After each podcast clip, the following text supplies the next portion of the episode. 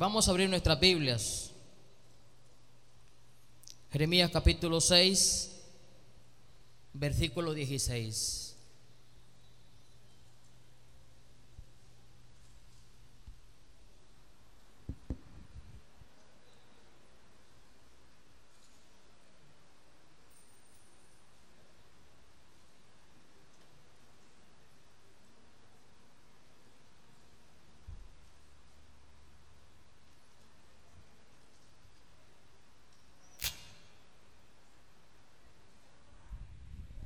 ¿Lo tienen todo, queridos hermanos?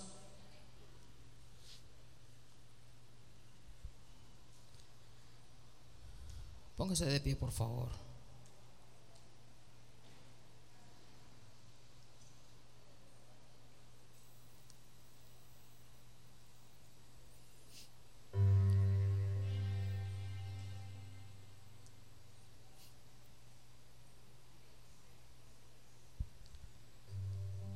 Sé si, no, si pudieran cubrir las sillas de adelante para no sentir que yo tengo que predicarle hasta allá a la gente que está bien atrás. Muévase iglesia, por favor. Pásese una silla adelante.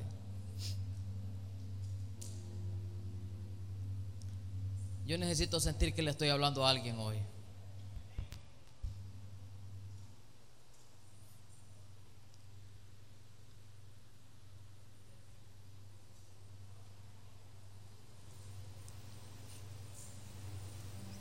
Aleluya.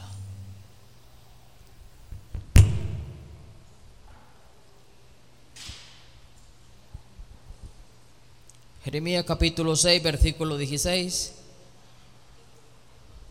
Comparta la escritura con alguien que no ande Biblia, de modo que también pueda leer la palabra del Señor. ¿Lo tienen todos? Dice la Biblia orando al Padre, al Hijo y al Espíritu Santo. Así dijo Jehová, paraos en los caminos y mirad y preguntar por qué. No, no, no. Preguntar por qué. Por las sendas antiguas.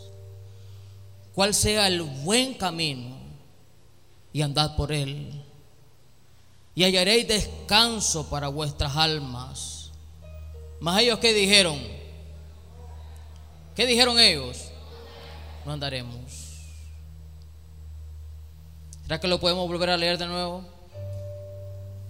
Así dijo Jehová, paraos en el camino y mirad. ¿Y qué más dice? Diga conmigo preguntar por las sendas antiguas, cuál sea el buen camino y andad por él y hallaréis descanso para vuestra alma. Mas dijeron, no andaremos. Oremos al Señor, Señor Jesús, te doy gracias.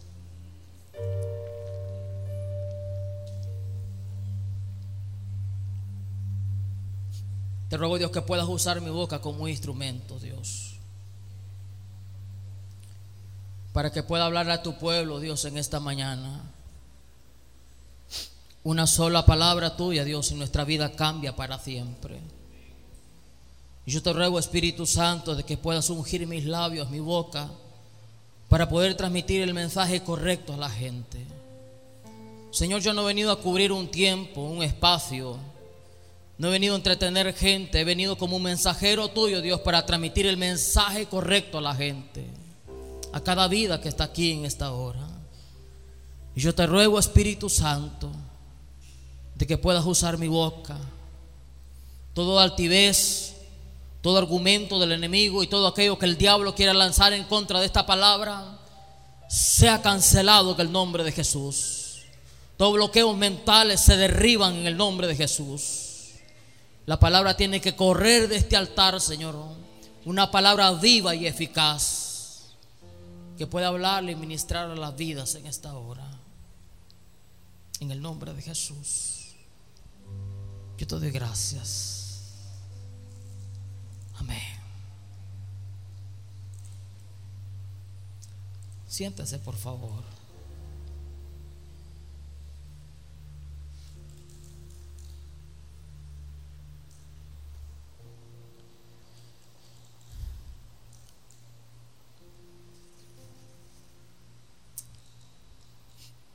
¿Están todos sentados? ¿Estamos listos? Este pasaje que hemos leído dice una palabra que a mí me, me llama mucho la atención. Y dice que hay que preguntar por qué. Por las sendas antiguas. Eso, esa palabrita de preguntar, de preguntar. Cuando uno va en la carretera y de repente uno se para y pregunta por alguna dirección, ¿por qué es? Es porque de cierta forma quizás está cerca del lugar, pero, pero automáticamente usted se siente perdido.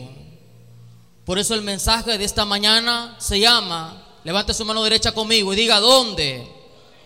No, no, no, ¿dónde me perdí? ¿Estamos acá? ¿Dónde me perdí? Cuando uno estudia,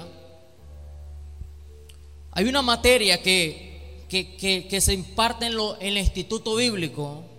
Y cuando uno estudia esa materia, que, es que esa materia se llama historia eclesiástica, cuando se estudia esa materia en otros institutos se, llama, se le llama también historia de la iglesia.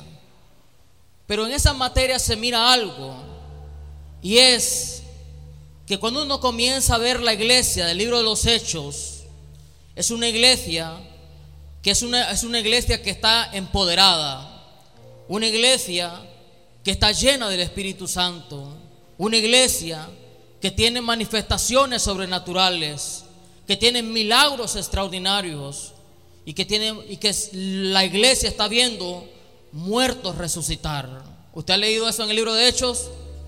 Le aseguro que ahí está. Ahora, pero la iglesia, cuando uno lee la Biblia y se va más adelante en el libro de Apocalipsis, Apocalipsis capítulo 2, parece que han pasado algunos años. Ya la iglesia ya está más formada. La iglesia ya tiene pastor, ya tiene diáconos, ya tiene servidores. Mas sin embargo la iglesia que aparece en el libro de Apocalipsis capítulo 2 se da cuenta de que es una iglesia como que se perdió en el camino como que se perdió en el camino. Présteme atención, por favor. La iglesia del libro de Éfeso, perdón, la iglesia que aparece en Apocalipsis 2, 2, versículo 4, dice, aparece la iglesia de Éfeso y esa iglesia le dice, pero tengo contra ti algo. Le dice, has dejado tu primer amor. Le dice, recuerda por tanto de dónde has caído. Le llama a un arrepentimiento. Le dice, haz tus primeras obras. Si no vendré a ti y quitaré tu candelero de, tu, su lugar y si, no te hubieras arrepentido. A la iglesia de Odisea le dice algo diferente. Le dice, yo conozco tus obras, que ni eres ni frío ni caliente. Ojalá fuese frío o, o fuese caliente. Pero por cuanto eres tibio y no frío ni caliente, dice la palabra, te vomitaré de mi boca. Ahora la pregunta es, ¿Qué le pasó a la iglesia del libro de los Hechos? Si la iglesia en el libro de los Hechos miramos una iglesia empoderada, una iglesia llena del Espíritu Santo, una iglesia con manifestaciones sobrenaturales, miramos una iglesia que ha sido transformada, una iglesia que tiene testimonio, una iglesia que está en un nivel espiritual bastante alto, pero la iglesia que aparece en el libro de Apocalipsis ya como que parece como que se ha ido perdiendo en el camino. Quizás está cerca del camino, pero la iglesia, según lo que mira, lo que uno lee ahí, parece que se perdió en el camino. Ahora, ¿quién es la iglesia, señores? ¿Quién es la iglesia? Ah, somos nosotros. Somos nosotros. Entonces, a usted es que le quiero hablar en esta mañana. Y no solamente a usted, sino que yo mismo me quiero hablar de parte del Señor. Ahora, si uno compara la iglesia de Apocalipsis capítulo 2, los comparamos con los cristianos de, la iglesia de Teatira, la iglesia de Éfeso, la iglesia de la Odisea. Si uno compara a los cristianos de ese tiempo, nos comparamos con la iglesia del año 2019, nos vamos a dar cuenta de que la diferencia es grande. Si Dios nos permitiera traer a un cristiano aquí de, de ese tiempo, de Hechos capítulo 2, lo trajéramos acá, y pusiéramos cualquiera de nosotros, lo pusiéramos acá al frente, nosotros notaríamos que la diferencia es grande, porque parece que a medida que ido pasando el tiempo, a medida que ido pasando el tiempo, parece que el factor tiempo nos ha hecho perder nuestra esencia. Diga conmigo, perder nuestra esencia. ¿Estamos acá? ¿Qué le pasó a la iglesia? ¿Qué le ha pasado a la iglesia? Permítame mencionarte tres puntos, tres pequeños puntos. Es un mensaje chiquitito, chiquitito. Pero si usted me presta atención en esos 15 o 20 minutos que voy a hablar, yo le aseguro que de repente Dios te va a hablar en esta hora. De entrada yo le estaba diciendo al Señor, Señor, me gustaría un mensaje que la gente salga pegando gritos, que la gente salga como leones rugientes, que la gente salga con eh, emocionada, agitada las emociones. Mas sin embargo el Espíritu Santo puso una palabra y me ancló en, esa, en ese versículo. Y por más que yo me quise cambiar el mensaje, el Señor dijo, le vas a hablar a la iglesia, al modelo de Jesús, este mensaje. ¿Cuántos quieren recibir este mensaje? Señores, este mensaje no es para gente súper espiritual. Si usted es un súper espiritual, mi hermano querido, lastimosamente, esta mañana usted va a perder el tiempo. Pero de repente en lo que yo voy a desarrollando el mensaje, usted va a comenzar a entender y se va a comenzar a identificar con algunas cosas, con algunas cosas. Ahora, ¿en qué áreas creo, en qué área nos hemos perdido en el camino? Porque yo soy la iglesia, usted es la iglesia. ¿En qué área nos hemos perdido en el camino? ¿Sabe? La primer punto que yo considero en lo que nos hemos perdido en el camino es que hemos ido perdiendo el fuego de Dios en nuestra vida. Digo conmigo, el fuego de Dios en nuestra vida. Dicen las estadísticas que para el año 2040 la gente que va a hablar en lenguas en las iglesias van a ser muy poco. Van a ser muy poco. 2040, la gente que va a hablar en lengua van a ser muy poco. ¿Por qué motivo? Yo siento de que hemos crecido en algunas áreas y hemos mejorado en muchas áreas, pero también hemos notado que la iglesia ha ido perdiendo el fuego de Dios en nuestra vida. El fuego, los cristianos han ido perdiendo el fuego de Dios en nuestra vida. ¿Sabe algo? Yo creo que las predicaciones que que, los pastores predicaban en aquellos tiempos, hace años, hace 30 años atrás, era un mensaje un poco distinto. Yo recibí a Cristo a, los 8 años, a los 12 años, me estaba bautizando, pero yo me recuerdo de que los mensajes de hace años atrás era un mensaje que se predicaba acerca de la venida de Cristo. Te predicaban acerca de que Cristo viene. ¿Sí? ¿Se acuerda usted de esos mensajes? Yo me acuerdo todavía. ¿Y cuánto lo esperan? Ah, sí, lo esperamos. Se predicaba de que teníamos que recibir a Cristo para salvarnos y no ir, no ir a un lugar de condenación. Se predicaba de que tenías que ser bautizado en agua. Se predicaba de que tenías que ser bautizado en el Espíritu Santo.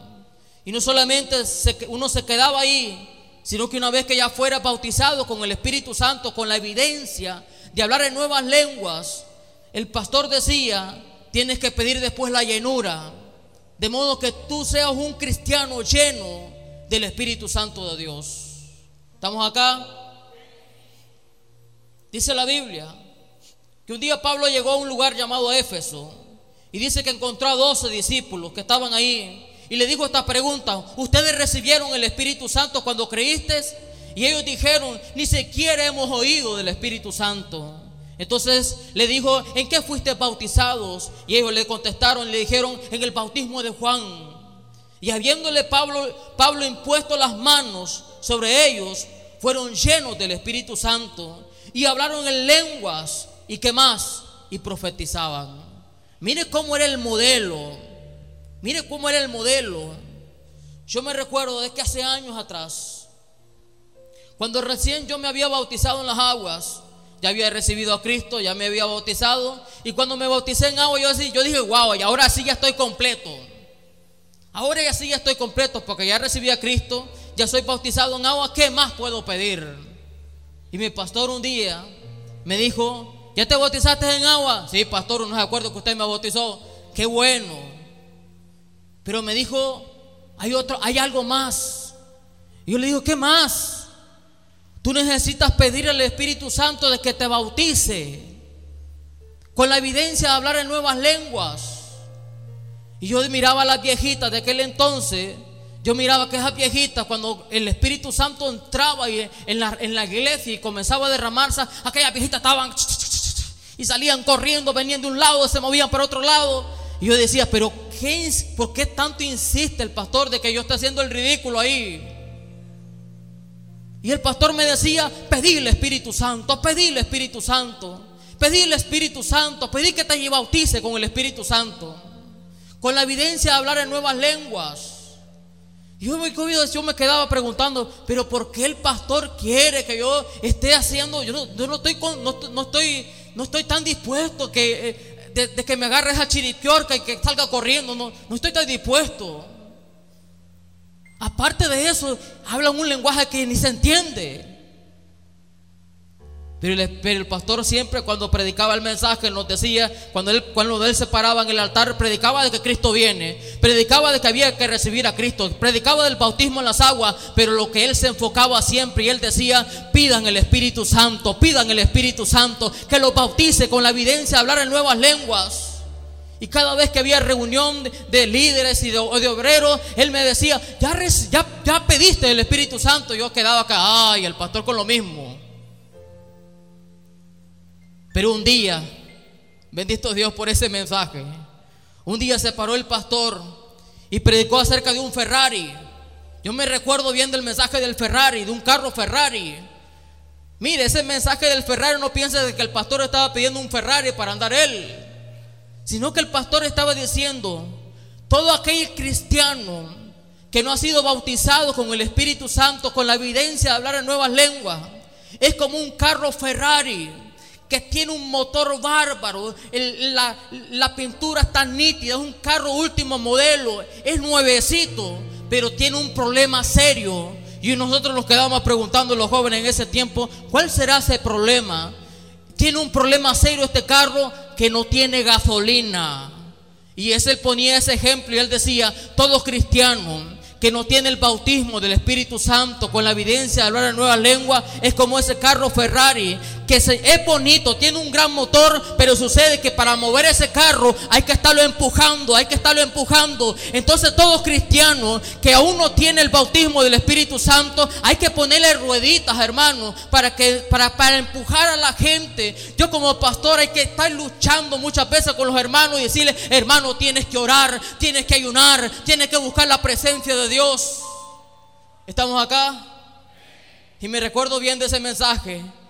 Y un día que yo hablaba con, hablaba, hablaba con, el, con el ministro, con el pastor, y él decía, Tú has recibido a Cristo desde muy temprana edad. A los 8 años tú te convertiste, a los 12 años te bautizaron, pero tú necesitas el bautismo del Espíritu Santo con la evidencia de hablar en nuevas lenguas. Yo le decía, pero ¿por qué, pastor? Yo no estoy dispuesto a estar haciendo el ridículo. Pero él me decía, mira, si tú no recibes el bautismo del Espíritu Santo con la evidencia de hablar en nuevas lenguas, usted va a sentir la cruz de Cristo demasiado pesada. Usted va a sentir de que el Evangelio es demasiado pesado. Pero cuando tú recibas el bautismo del Espíritu Espíritu Santo, te van a dar una grande deseo de orar, te van a dar deseo por, por, estar metido horas en el cuarto, vas a sentir el deseo de buscar más de la presencia de Dios. Y yo dije, wow, esto me parece un poquito bien. Yo le pregunto a ustedes, ¿ustedes hablan en lengua? ¿Cuántos aquí hablan en lengua? Uno, dos, tres, tres. Entonces este mensaje quizás es para nosotros. Digo conmigo, Dios me va a hablar en esta mañana. ¿Sabe algo? Sucede que yo comencé a doblar rodillas y a decirle, Señor, no me parece muy bien eso de estar, de, esas, de eso que le agarran esas viejitas, cómo comienzan a saltar y a hablar en lengua, ni un lenguaje que ni se entiende. Pero yo estoy sintiendo que, que lo que yo quiero hacer caso al, al, consejo pastoral, lo que el pastor está diciendo de que pida el Espíritu Santo, que pida el Espíritu Santo. Cuando ese era el modelo original de la iglesia. Ese era el modelo original de la iglesia. Cuando los, los, primeros cristianos recibían a Cristo en su corazón, por eso Pablo les decía, ustedes ya recibieron el Espíritu Santo. Y ellos dijeron, ni siquiera hemos oído. ¿Por qué? Porque para el modelo original lo que es nuestra esencia como, como iglesia de Cristo, lo que es como iglesia, como la, esencia de, de lo que es la iglesia de Cristo, es necesario de que usted sea bautizado con el Espíritu Santo. A mí me gustó y me impactó cuando me parece que ustedes tuvieron un evento acerca del fuego de Dios. No sé, yo vi, los vi que andaban con camisas. Fue un evento de acerca del Espíritu Santo. Gloria a Dios por eso. De eso se trata, hermano, que cada uno de los cristianos que están acá comienzan a experimentar nuevas experiencias con el Espíritu Santo. Y yo comencé a orar y comencé a decirle, Señor, ok, bautízame con tu Espíritu Santo, bautízame con tu Espíritu Santo, bautízame con tu Espíritu Santo. Y siempre el pastor ah, eh, hacía hincapié en esto, el Espíritu Santo, el Espíritu Santo. Y yo comencé a decirle, Señor, dame el Espíritu Santo, dame el Espíritu Santo. Pero un día apareció un, un evangelista en la iglesia que se llama Stanley Black. Era un viejito que dice que por muchos años él había estado luchando para recibir el bautismo del Espíritu Santo. Pero dice que cuando él llegó ahí, a la iglesia, él comenzó a enseñar acerca del bautismo, de la llenura del Espíritu Santo. Y cuando él comenzó a predicar el mensaje, yo estaba ahí hambriento y estaba tan sediento y estaba, estaba que comía toda palabra que salía del altar. Y cuando él oró, el Espíritu Santo vino sobre mí. Y aquel hombre, aquel niñito que no quería hacer el ridículo, estaba saltando. Y después el pastor me dijo, ¿recibiste el Espíritu Santo? Yo le dije, sí, pastor, entonces todavía no se termina todo. Aquí no se ha terminado. ¿Y qué más hay que pedir si habla en lengua? ¿Qué más hay que pedir? Pedir ser lleno del Espíritu Santo. Pedir que cada día te, Dios te llene con algo nuevo. Entonces me metí en el cuarto y comencé a orar y a decirle, Señor, llename, dame algo nuevo. Está bien hablar en lengua, pero me enseñaron algo. El, evangelista me enseñó algo y dijo, el hablar en lengua solamente es, es como un bebé que recién está dando, diciendo papá que está diciendo mamá, pero este es un lenguaje. Y cuando me dio esa palabra que era un lenguaje, entonces yo me metí al cuarto y comencé a hablar en lengua bajo el Espíritu Santo. De repente yo sentí que estaba hablando como en chino o estaba hablando en coreano. No sé en qué idioma estaba hablando, pero lo que sí sé que ese día me convertí en el agente 00077. Estamos acá. ¿Sabe algo? Parece que nos hemos perdido en el camino. Usted necesita recibir el, Espíritu Santo. ¿Por qué? Porque el día que usted reciba el Espíritu Santo, usted va a comenzar a sentir experiencias nuevas con Él. Ese día se van a abrir los libros los libros de historia de tu vida y Dios va a comenzar a escribir nuevas historias en tu vida. Yo me recuerdo que el hambre por Dios, por el Espíritu Santo, fue tan grande que no me bastó estar metido en el cuarto dos horas, tres horas, cuatro horas, cinco horas, seis horas en el cuarto, sino que yo sentí que ya era tiempo de salir del cuarto e irme a internar a la montaña y subí en la noche a orar a Dios en la montaña, viajaba en la madrugada de ahí de la montaña y la gente me decía, pero ¿qué tanto haces en la montaña? Buscando a aquel que me llamó. Porque cuando el Espíritu Santo vino sobre mí, entonces comencé a tener experiencias nuevas.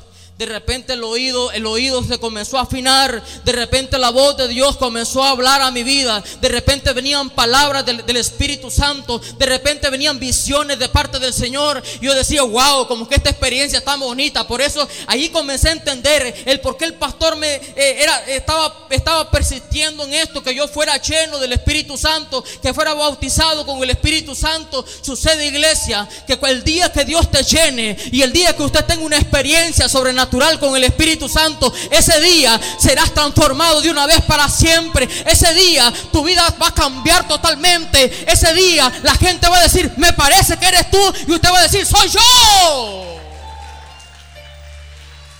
Itaman Sakima. La Biblia habla de un hombre arrogante, mas sin embargo era un hombre que seguía a Cristo Jesús. ¿Quién era? Usted ya lo sabe, hombre. Yo, usted ya, yo sé que ya lo sabe. Era uno de los discípulos de Cristo. ¿Quién era? Que siempre decía, yo, yo quiero responder. Pedro. Pero Pedro era un tipo problemático, arrogante, con una altivez bárbara y un montón de defectos que se le podían encontrar. Ah, pero mis hermanos, después cuando aparece en el libro de Hechos, el mismo apóstol Pedro aparece como un hombre transformado. Aparece un hombre que, que algo, algo, que algo pasó en su vida. Dice la Biblia que la sombra de Pedro caminaba y la sombra de esa que Pedro caminaba y la sombra de Pedro dice que sanaba a los enfermos, sanaba a los enfermos. No era la sombra, señores, era el poder del Espíritu Santo sobre él, era el bautismo, era la llenura del Espíritu Santo, era la unción de Dios que había que se había derramado sobre él. A su nombre sea la gloria.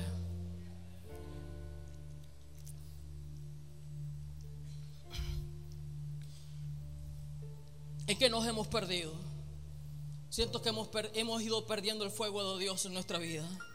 Y si hemos ido perdiendo el fuego de Dios en nuestra vida, entonces mis hermanos queridos, en el 2040 vamos a hacer una iglesia. Cada vez que el Espíritu Santo se aleja de la iglesia, se vuelve seca, se vuelve rutinaria, se vuelve como que todo ya se sabe qué es lo que va a pasar. Pero cuando tú eres lleno del Espíritu Santo de Dios, se comienzan a escribir nuevas cosas, nuevos códigos, nueva historia. Y comienza Dios a escribir algo nuevo y diferente en tu vida. De repente aquel muchachito que no tenía, que no, no que tenía un gran llamado, de repente un día se levanta y pone las manos sobre los enfermos y los enfermos se sanan. De repente ese muchachito, ese hermano, ese hermano humilde, de repente el Espíritu Santo de Dios viene sobre él y el Espíritu de Dios lo transforma y Dios comienza a darle palabras, a dar interpretaciones de lengua. Señores, las lenguas no solamente fue para el libro de los hechos. el Espíritu Santo no piensa que se quedó ahí aislado, eh, eh, eh, ¿cómo se llama? enjaulado en el libro de los hechos, señores. El Espíritu Santo todavía hace milagros, todavía bautiza gente con el, fuego de Dios, con la evidencia de hablar en nuevas lenguas. ¿Cuántos lo creen? Todavía está aquí. Y él dijo que no, Jesús dijo, le voy a enviar el consolador a quién? Al Espíritu Santo. Y de repente cuando yo vivo lejos de Dios, de repente como que me vuelvo más seco espiritualmente y mi vida se comienza a tornar rutinaria. Llega a tal punto de que usted dice, ay, ahora el domingo aquí era el culto. Pero cuando usted sea lleno del Espíritu Santo, usted va a estar aquí desde muy tempranito. O quizás usted va a venir aquí en la madrugada a estar enfrente viendo el mar y a levantar las manos y decirle, Señor, aquí estoy. Quiero una experiencia nueva contigo. Yo quiero, si tú buscas a alguien a quien usar, aquí estoy yo.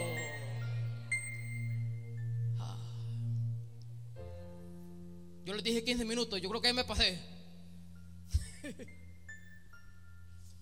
Vamos a correr en esto, señores. La segunda área que yo creo que nos hemos perdido en el camino.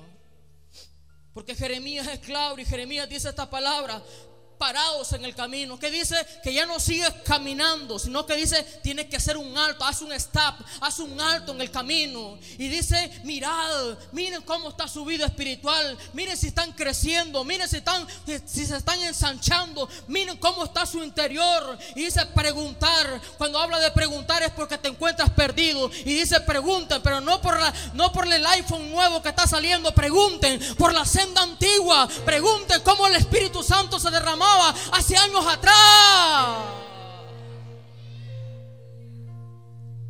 Yo sé que las viejitas que están aquí van a decir, pastor, yo me recuerdo de esos avivamientos que había.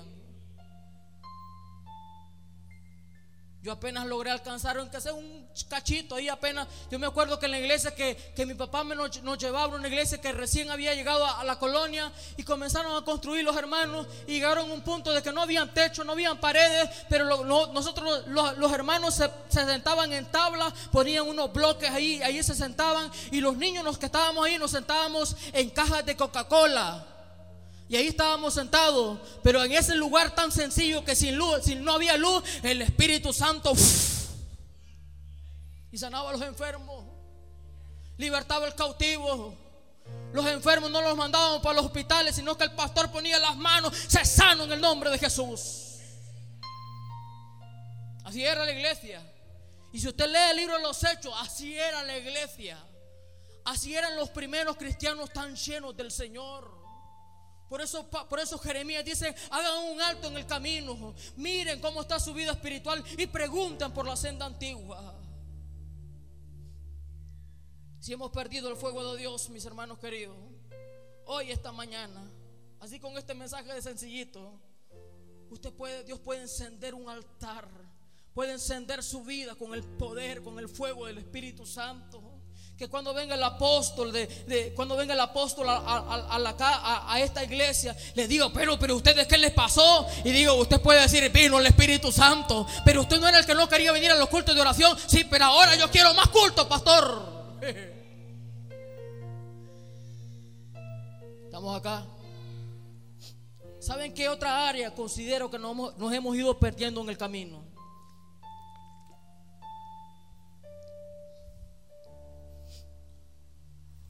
Es que la otra área que yo considero que nos hemos ido perdiendo en el camino es cuando aceptamos la zona de confort. ¿Sabe que hay una historia que es la historia de la iglesia? En la historia de la iglesia aparece el imperio romano, cómo maltrataba a los cristianos y todo eso, y cómo los metía al foso de los leones, cómo los tiraban a, los coliseos, cómo los decapitaban, cómo les prendían fuego, cómo los tiraban en la hoguera. Hay una cantidad de barbarie, de cosas que pasaron con los, primeros cristianos. Dice una anécdota, hay una, una historia que se encuentra ahí que se encuentra entre los pastores y entre gente que más o menos eh, entiende lo que es el mundo espiritual. Dicen que un día Satanás dijo, miren, reunión. Y dice que llamó a los demonios. Vinieron los principados, vinieron las potestades, vinieron los gobernadores de las tinieblas, vinieron huestes de maldad, vinieron un montón de demonios, vinieron, vino Jezabel, vino, vino Axalón, vino todo el mundo. Vinieron todos los espíritus del diablo y todos los que estaban ahí. Y el, y el, diablo dijo, hay reunión este día. Y que nadie vaya a faltar. Y cuando todos estos demonios están ahí sentados, quizás con sus pies cruzados en el infierno, y están quizás tomándose un café, y Satanás está, está parado ahí y está diciéndole ahí, los he convocado en esta noche, porque yo quiero decirles algo, y les quiero preguntar algo. Y dice, le dicen los demonios, a ver, Satán, preguntar lo que querás, todos lo sabemos. Y dice que Satanás le dijo, dijo a los demonios, ¿qué pasó con la iglesia cuando los, cuando los apedreaban a los cristianos? ¿Qué pasó con los, con los, con los cristianos que los, los tiraban al, foso de leones? ¿Qué pasó con los cristianos cuando los decapitaban? ¿Qué le ocurrió a la iglesia? Y Satanás dijo, la iglesia siguió creciendo. ¿Usted le ha leído eso? La iglesia siguió creciendo. ¿Qué pasó cuando los, cuando los, los tirábamos en una hoguera con agua hirviendo? ¿Qué pasó? La iglesia siguió avanzando, siguió creciendo, siguió multiplicándose. Es decir, le dijo a Satanás que por más oposición que nosotros les tiremos a ellos, ellos siempre van a crecer, ellos siempre van a estar apasionados por Dios. Entonces el diablo dijo, les quiero decir algo. Yo lo he estado pensando, lo he consultado con la almohada y he estado consultando con todo el mundo leyendo los libros. ¿Y qué has pensado? Le dijeron los demonios a Satanás. Vamos a cambiar la estrategia. ¿Y cuál va a ser la estrategia? Metamos a la iglesia en la zona de confort. En la zona de la tranquilidad. Que los hermanitos se sientan contentos.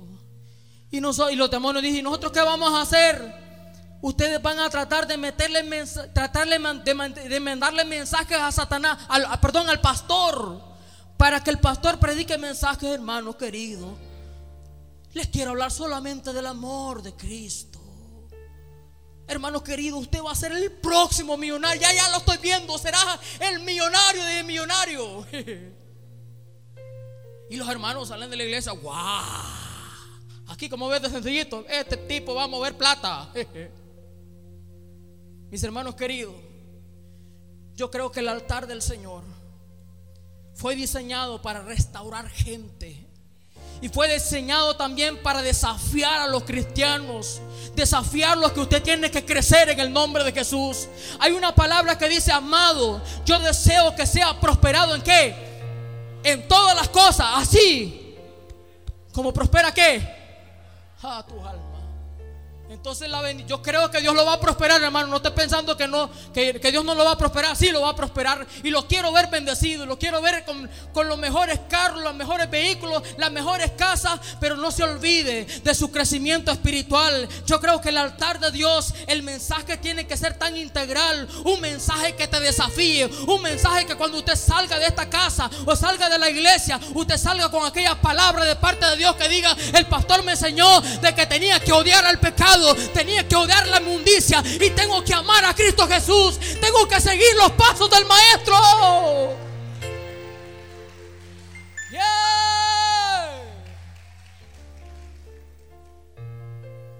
Entonces el diablo dijo, metamos a la iglesia en una comunidad. Y hasta le dice, y de vez en cuando meten algunos problemitas. Y mire, y uno hay, cuando la gente está tan tranquilita, dígame usted, usted que sabe más.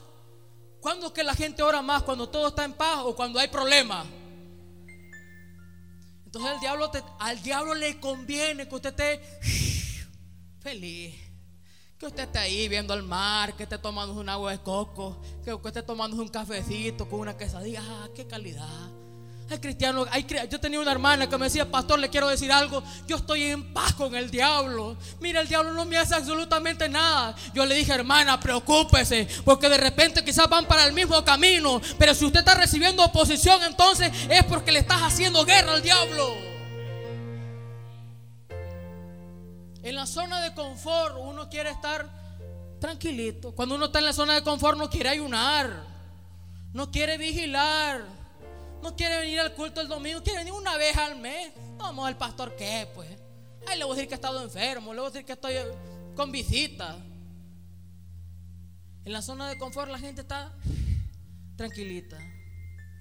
Preocúpese si usted está en la zona de confort, porque creo que hay que, hay que demostrarle al Señor y decirle, ok Señor, gracias porque estoy tranquilito, no tengo problemas, estoy bien con mi familia, tengo una linda esposa, estoy bien.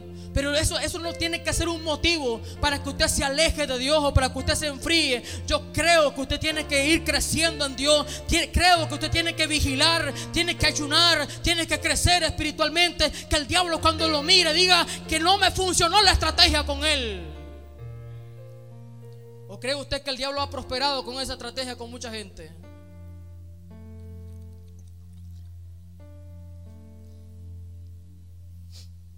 ¿Estamos acá? Si esta mañana, cuando usted salga de esta casa y usted salga como un poco bravo y usted dice, qué barbaridad, yo pensé que me iba a predicar que iba a ser el próximo millonario. Pero yo le aseguro, mis hermanos queridos, que estos mensajitos así de sencillitos te van a conectar al cielo directo. En el nombre de Jesús. En el nombre de Jesús. Una palabra que te desafíe una palabra que te, que te desafíe, que usted tiene que crecer en el nombre de Jesús. ¿Sabe? Un día alguien estaba preguntando y estaba diciendo, ¿cuál es el lugar más rico de, cuál es el lugar más rico de la tierra? Y unos tipos que estaban diciendo, yo creo que es Estados Unidos porque es una máxima potencia. Otros dijeron quizás es Arabia, Arabia, el Medio Oriente. Otros dijeron que quizás es África con algunas eh, eh, minas que ellos tienen ahí. Pero el tipo le dijo ahí, no, no, no, no. Y entonces le dijeron, pero ¿cuál es el lugar más rico para usted? El lugar más rico de la tierra. Y él dijo, le aseguro que hoy, hoy este día, quizás pasaron cerca de ahí. Y los muchachos dijeron, pero ¿cómo? Y él les dijeron, ¿sabe cuál es? El cementerio. Porque en el cementerio hay libros que nunca se escribieron en el cementerio hay propósitos que nunca se ejecutaron. Hay, llamados, hay profetas que murieron y que nunca ejercieron el ministerio. Nunca entendieron que, nunca entendieron el por qué Dios los puso en esta tierra. Nunca entendieron el por qué Dios los había llamado. Quizás pensaron que era para estar sentaditos nada más y escuchando. ¡Wow!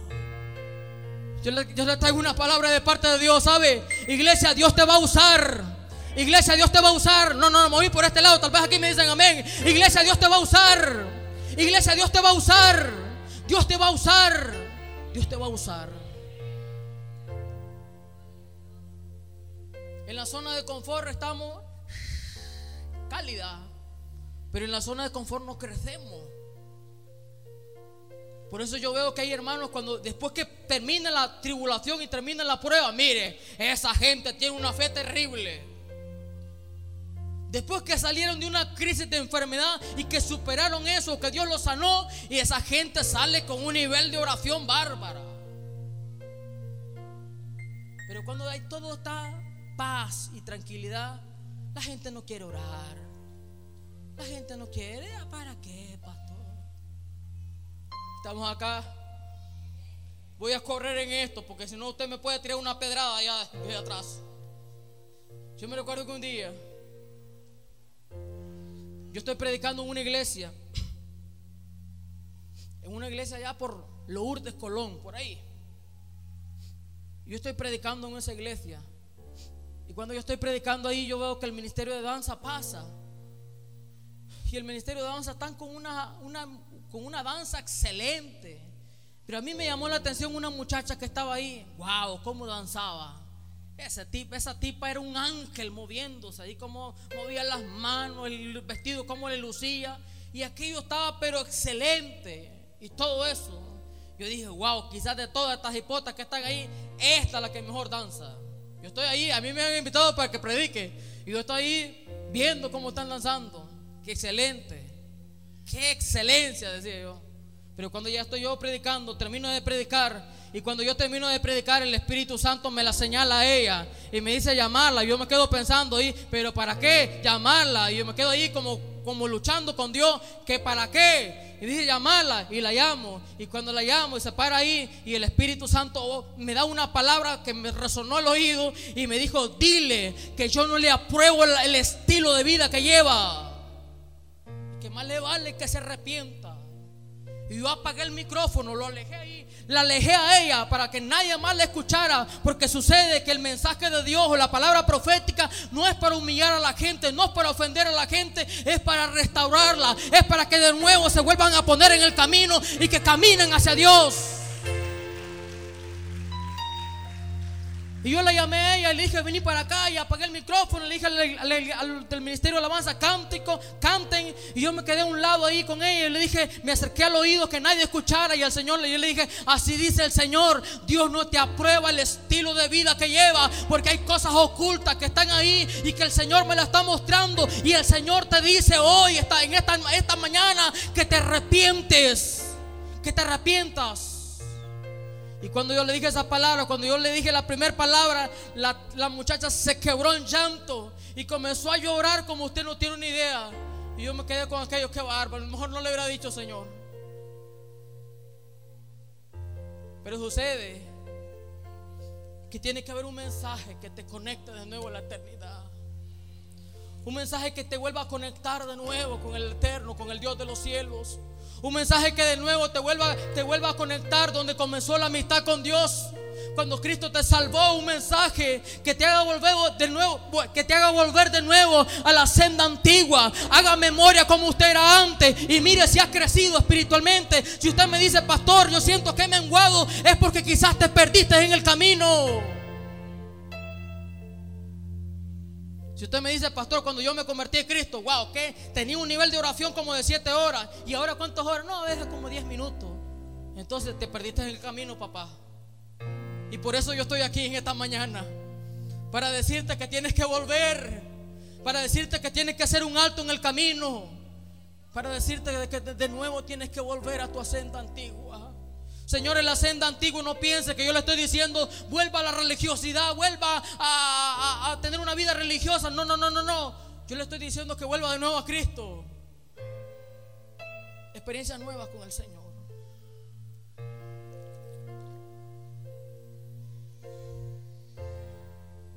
Por último, no sé cuántos minutos llevo. ¿En qué área nos hemos perdido? Cuando seguimos a Cristo, pero lo seguimos por emoción. ¿Cuánta gente recibe a Cristo por emoción? ¿Y cuánta gente recién comienza su vida espiritual y todo, pero es por emoción? No hay convicciones claras, no hay convicciones firmes. Mis hermanos queridos, la vida cristiana no puede ser por emoción. Tiene que haber convicciones claras. Claro, ¿cuántos quieren, cuántos siguen a Dios por emoción? Nadie. ¿Cuántos siguen a Dios por convicción? No, no, dígame un fuerte amén. ¿Cuántos siguen a Dios por convicción? Amén. Termino con esto. En Corea del Norte hay una historia que se cuenta y que se ha ido contando de generación en generación de un hombre llamado King. Y King un día aceptó a Cristo en su corazón. Aceptó a Cristo en su corazón. Si puede venir al ministerio de alabanza porque ya casi estoy terminando. King aceptó a Cristo en su corazón. Y dice la historia que cuando King aceptó a Cristo en su corazón, recuerde que Corea del Norte siempre ha sido, ha habido una oposición terrible a lo que es el Evangelio y que no hay libertad de culto y todo eso.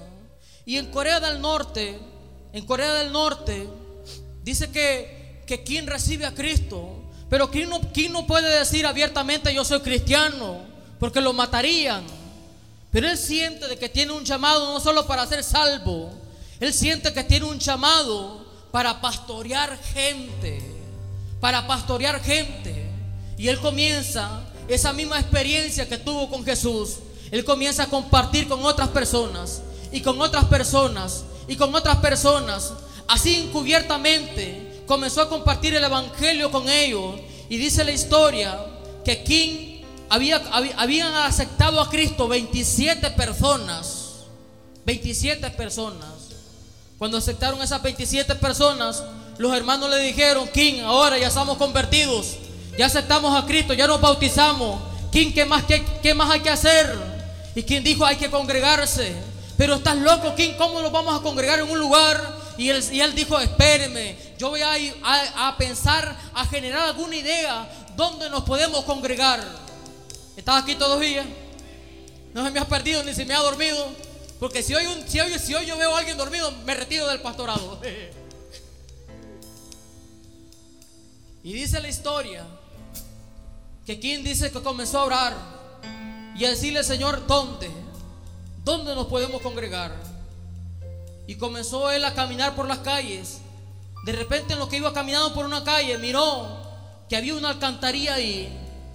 Y él abrió la alcantarilla y miró que abajo sí cabían 27 personas. Y le dijo a los hermanos, vamos a ir a celebrar nuestro primer culto. Pero pastor, ¿dónde? Y él les dijo, hay una alcantarilla ahí que yo sé que caben 27 personas.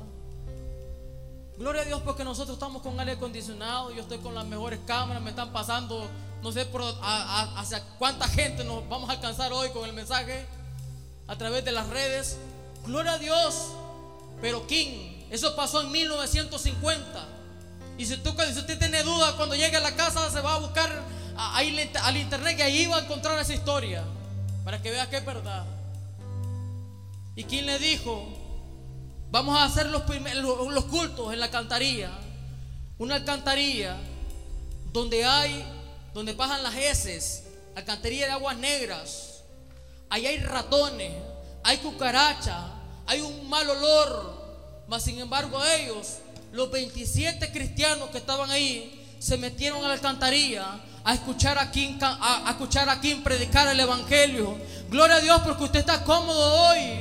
Gloria a Dios porque ese no es el caso de ustedes. Pero quien estaba allí dentro predicándole el mensaje, no un gran, no, no una gran atmósfera, un mal olor, cucarachas, ratones, las heces y todo eso, pero la gente ahí se metía y se comenzaban la gente a cantar al Señor y adorar al Espíritu Santo, adorar al Dios de los cielos.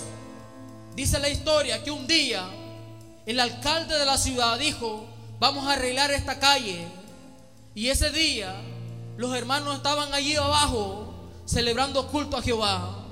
Metieron una máquina, que era una máquina que, que va triturando el, el pavimento. Va triturando todo el pavimento, el asfalto, todo lo va haciendo pedazos. Y cuando la máquina va pasando ahí, comienza el de la máquina, no sé cómo escuchó, Pero él escuchó de que había gente ahí abajo que estaban cantando. El de la máquina se baja, abre la alcantarilla y mira que hay 27 personas ahí cantando a Jehová. Y le dijo, sálganse. Y cuando se salieron, ellos llamaron a, mandaron a llamar a la policía. La policía vino, los arrestaron y los, pusieron ahí, los, pararon ahí a, todos en línea. Y les dijo estas palabras.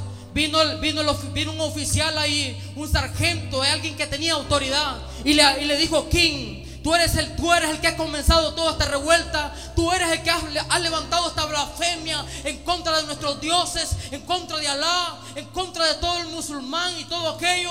Tú eres, tú eres el que ha hecho todas estas cosas. Y quien le dijo, sí, yo soy. Y te quiero decir que solamente hay un solo Dios, que es Cristo Jesús. Aleluya.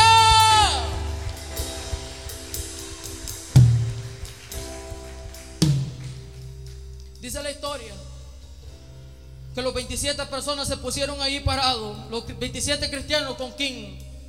Y cuando estaban ahí, vino el oficial y le dijo, le agarró la Biblia y le dijo, escupe esta Biblia y maldice al Dios de esta Biblia. Y di que te arrepientes por todo el pecado que has hecho. Y King le dijo, no, no lo puedo hacer. Le dijo al siguiente cristiano que estaba ahí, maldice, escupe esta Biblia y maldice al Dios que, que has estado adorando y que le has estado alabando y que le has estado orando. Y el, otro cristiano dijo, no, no lo puedo hacer. Le dijo al tercero, le dijo al cuarto, le dijo al quinto, al sexto, al séptimo, al octavo, al noveno, a la, décima persona. Y le dijo, no, no lo podemos hacer. Entonces le dijeron, le dijeron al sargento que estaba ahí, le dijo, estos jóvenes, estos, estos, estos hombres de seguro tienen familia. Y mandaron y llamaron y comenzaron a investigar. Trajeron a los hijos de ellos y los trajeron y cuando lo trajeron a los hijos de ellos, lo trajeron con una soga aquí en el cuello. Cada niño lo pusieron enfrente de su papá y le, dijo, y le dijeron King y le dijeron a los 27 personas que estaban ahí, King, te damos una oportunidad más. Si tú no maldices al Dios de esta Biblia ni escupes esa Biblia, entonces te vamos a matar a tus hijos y a cada persona, cada niño que está aquí con sus padres van a morir. Y King dice la, dice la historia que King dijo y se paró firme y dijo, no, no lo puedo hacer.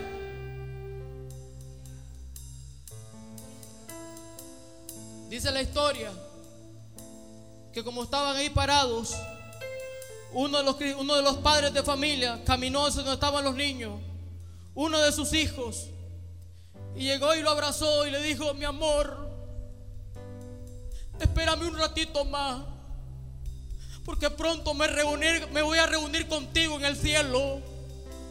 Espérame un ratito más. Enfrente de ellos los colgaron y los niños ahí murieron. Y cuando murieron, le volvieron a decir, te damos una oportunidad más. King, dile a tu gente que se arrepientan, que escupan la Biblia, que maldigan al Dios de esta Biblia. Dice la historia que ellos dijeron, no, no lo haremos. Los pusieron en el suelo ahí tendidos cada uno de ellos. Y la máquina que estaba triturando. Dice que la encendieron los motores. Quien estaba ahí acostado en el piso, en el pavimento, con la Biblia en la mano, con la Biblia en el pecho. Y dice la historia que se comenzaron, comenzaron a cantar una canción. Nadie sabe qué canción cantaban. Pero yo me imagino que cantaron aquella canción que dice, cuán grande es Dios, cuán grande es Dios. No sé si la podemos cantar. Vamos, póngase de pies, iglesia. Póngase de pies. Vamos.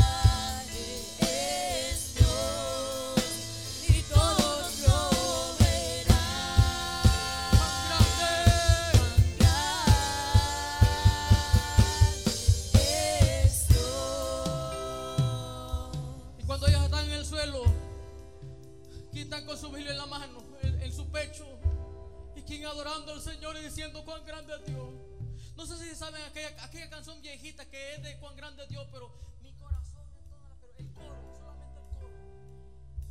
Solamente el coro. Mi Esa canción. Todo el mundo levanta sus manos. Porque ahí el Espíritu Santo va a caer. Ahí va a caer. Ahí Dios lo va a tocar.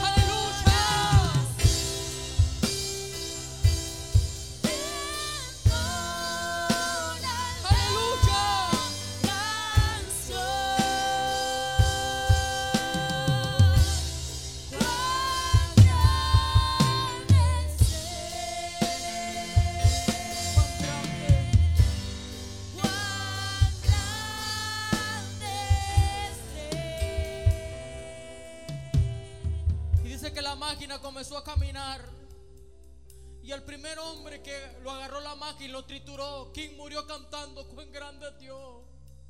Después trituró al segundo cristiano y aquel estaba con las manos levantadas diciendo, cuán grande eres tú. Al tercero y él decía, cuán grande eres tú, Señor. Al cuarto y decía, cuán grande eres tú. El quinto y él decía, cuán grande es Dios. Ahí murieron. Esa gente seguía a Cristo no por emoción, sino porque tenían convicciones claras de quién es Dios. Pero ¿qué pasa con nosotros, mis hermanos? Que muchas veces nosotros, porque por cualquier cosita andamos buscando un pretexto, que no me salude el pastor, ojalá que no me salude, que no me salude y me voy de la iglesia.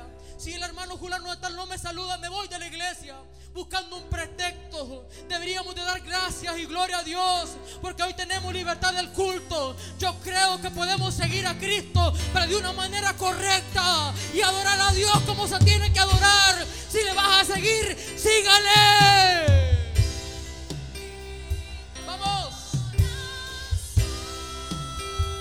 Aleluya.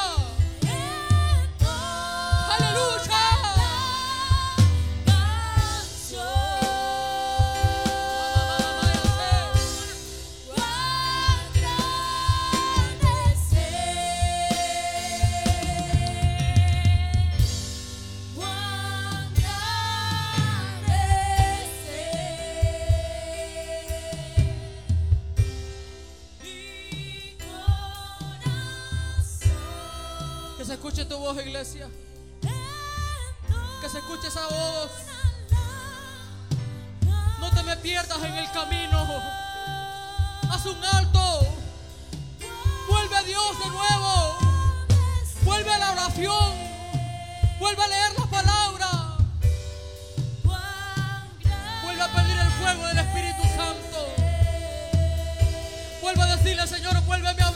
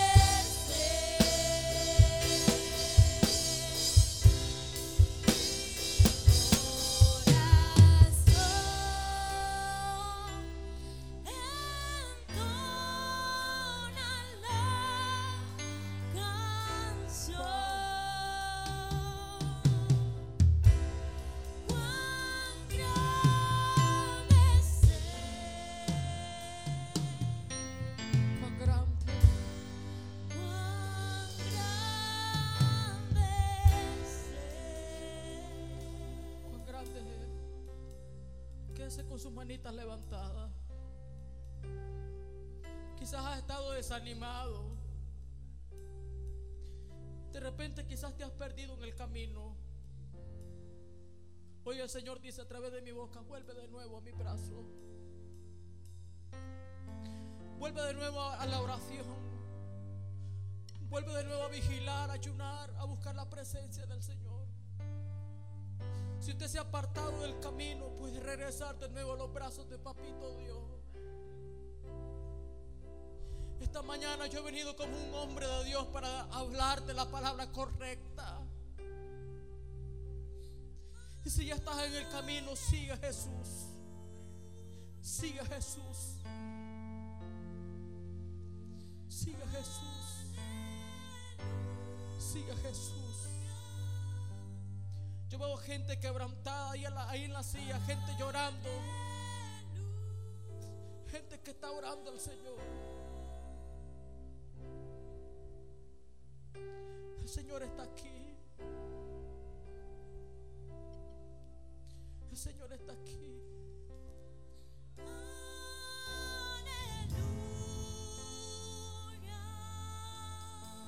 El Señor está aquí.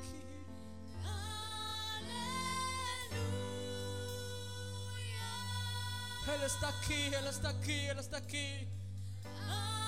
No te pierdas en el camino. Pregunta por tu senda antigua. Pregunta por tu senda antigua. Vuelve de nuevo a la presencia de Dios.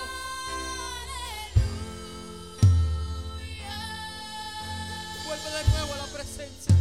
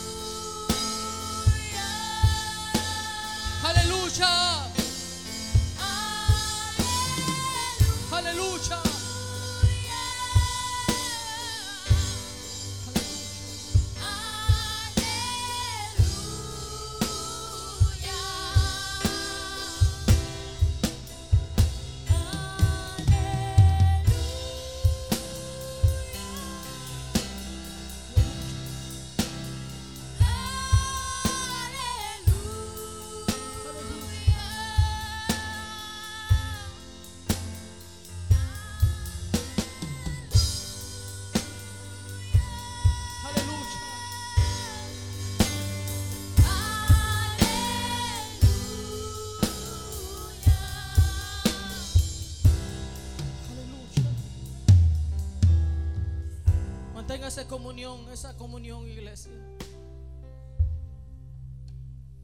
Esa comunión, orando, y suavecito, orando, hablando con Dios.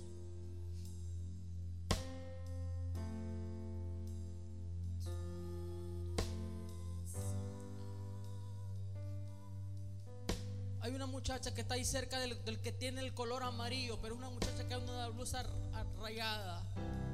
Tú, tú, levantame la mano, solo levantame la mano. Levantame la mano, solo levantame la mano. La que está ahí, solo levantame la mano, nada más para saber que, que antes diste. Solo levantame la mano, sin pena, solo levantame la mano. La de rayado, tú, levanta la mano nada más. Tranquilito, no pasa nada, solo levantame la mano. Solo te voy a decir algo de parte del Señor.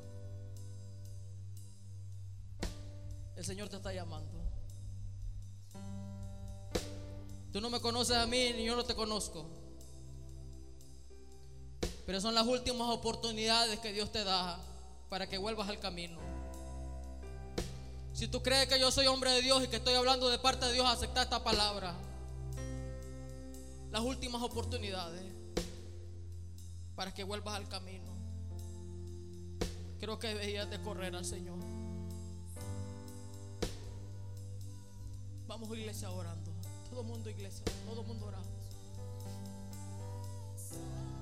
Yo voy a pedir a la gente hoy que pase al altar. Y denme el honor de orar por ustedes. Que no se me quede nadie. Todo el mundo pase, todo el mundo pase. Todo el mundo camina al altar. Todo el mundo camina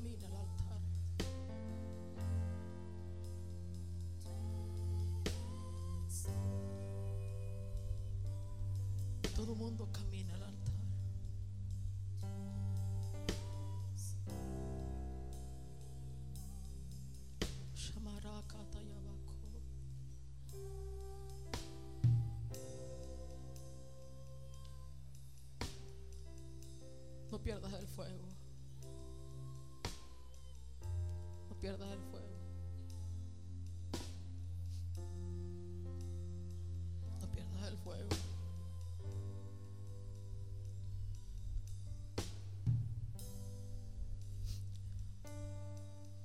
Yo voy a orar por el Espíritu Santo en esta mañana. Y vamos a hacer dos pasos sencillos hoy. Dos pasos sencillitos. El primer paso es, el Espíritu Santo va a derramarse sobre nuestros corazones, sobre nuestras vidas. Pero Él necesita un vaso limpio. Entonces vamos a orar a Dios para que nos perdone nuestros pecados. Que nos limpie de todo pecado. Aquí no hay presencia del diablo, aquí hay presencia de Dios hoy. Y vamos a decirle, Señor, perdonarnos todos nuestros pecados. Límpianos, límpianos. Todo el mundo pida perdón por sus pecados, por sus faltas. Si se ha apartado del Señor, dígale, Dios, perdóname. Perdóname. Perdóname. Perdona nuestros pecados, Señor. Lávame con tu sangre. Purifícanos y límpianos de toda maldad. En el nombre de Jesús. Límpianos, Señor. Tu sangre es tan poderosa para limpiarnos de toda maldad. Hoy nos reconciliamos contigo. Volvemos de nuevo a nuestra senda antigua. Purifícanos, límpianos. En el nombre de Jesús de Nazaret.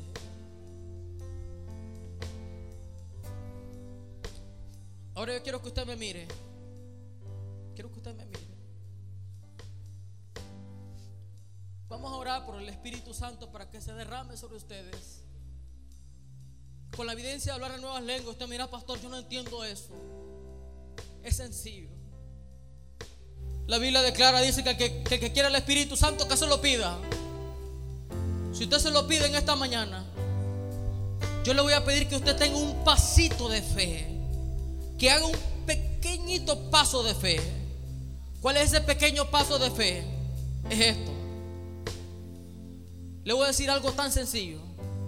Nadie puede hablar español y inglés a la misma vez. O alguien lo puede hacer, no. O se decide hablar español o habla inglés. Pero no se puede decir, no se puede hacer las dos cosas de una sola vez. Entonces yo necesito de que usted dé ese pasito de fe. No esperes otra temporada, no esperes otro tiempo. Yo creo que hoy Dios te puede llenar.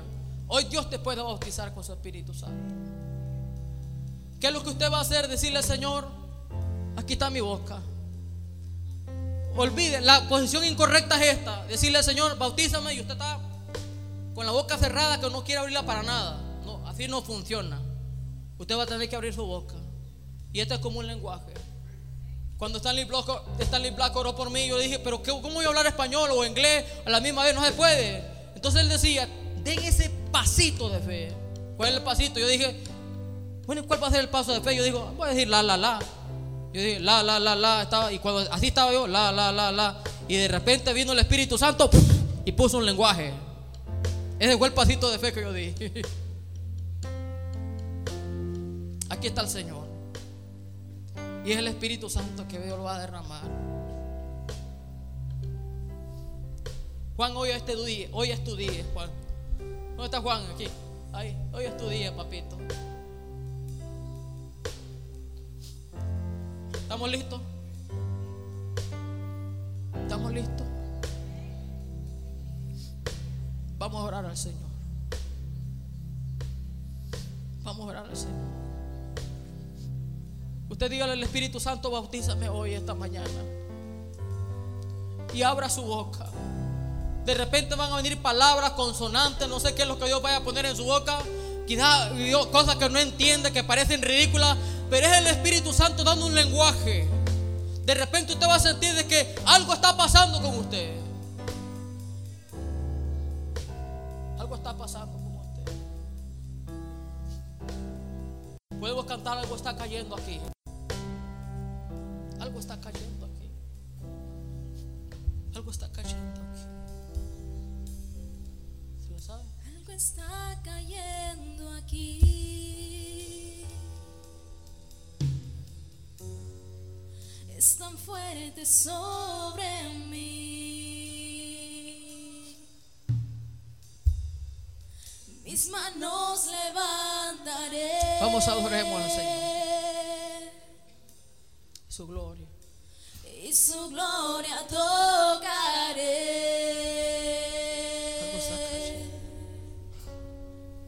Algo está cayendo. Algo está cayendo aquí. Es tan fuerte. Es tan fuerte sobre mí. Mis manos levantaré. Mis manos levantaré.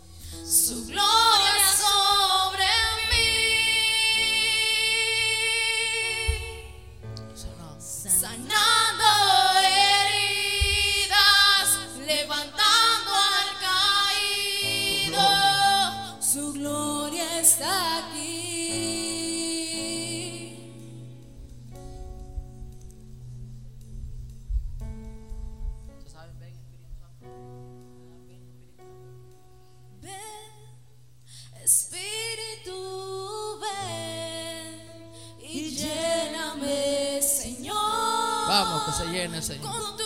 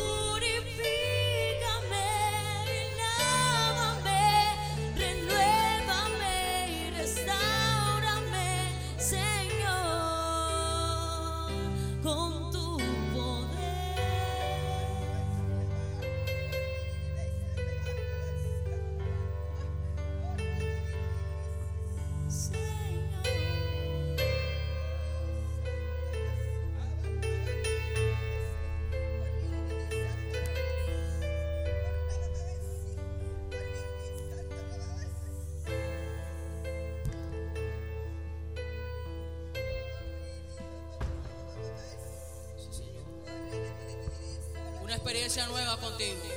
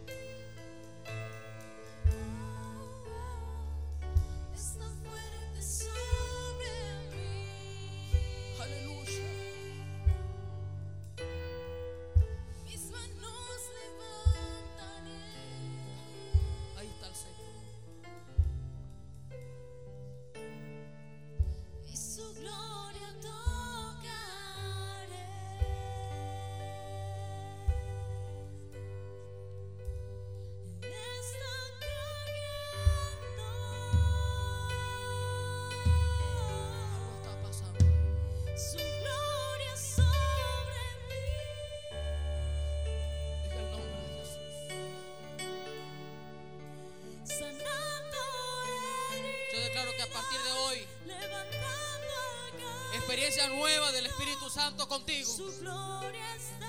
Hoy se escribe una historia nueva en tu vida.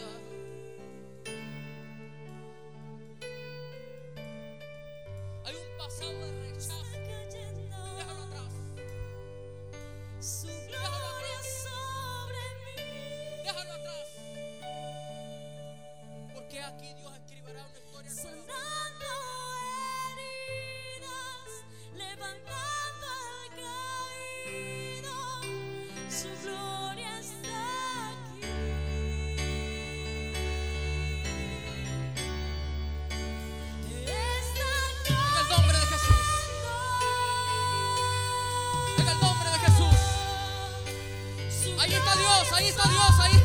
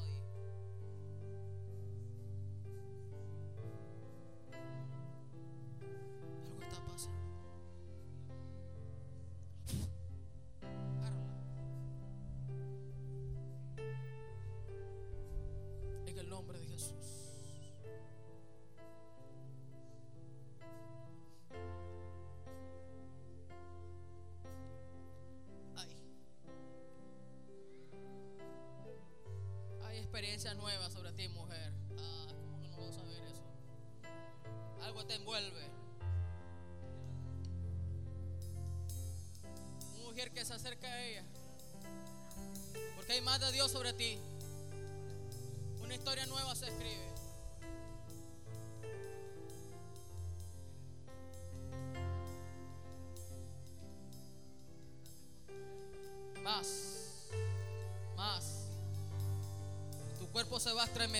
porque ahí está el Señor. Ahí está el Señor, ahí está el Señor. Ahí está el Señor.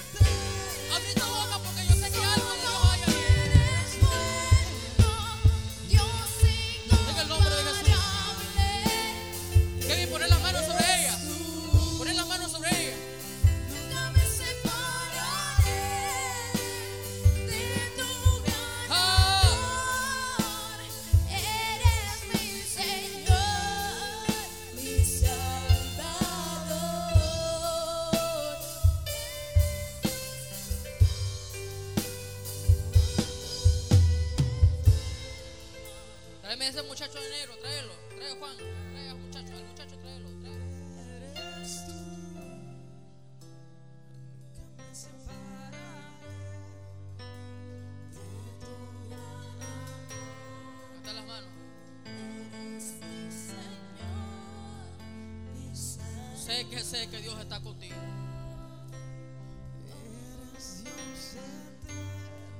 Y sé que también viene un manto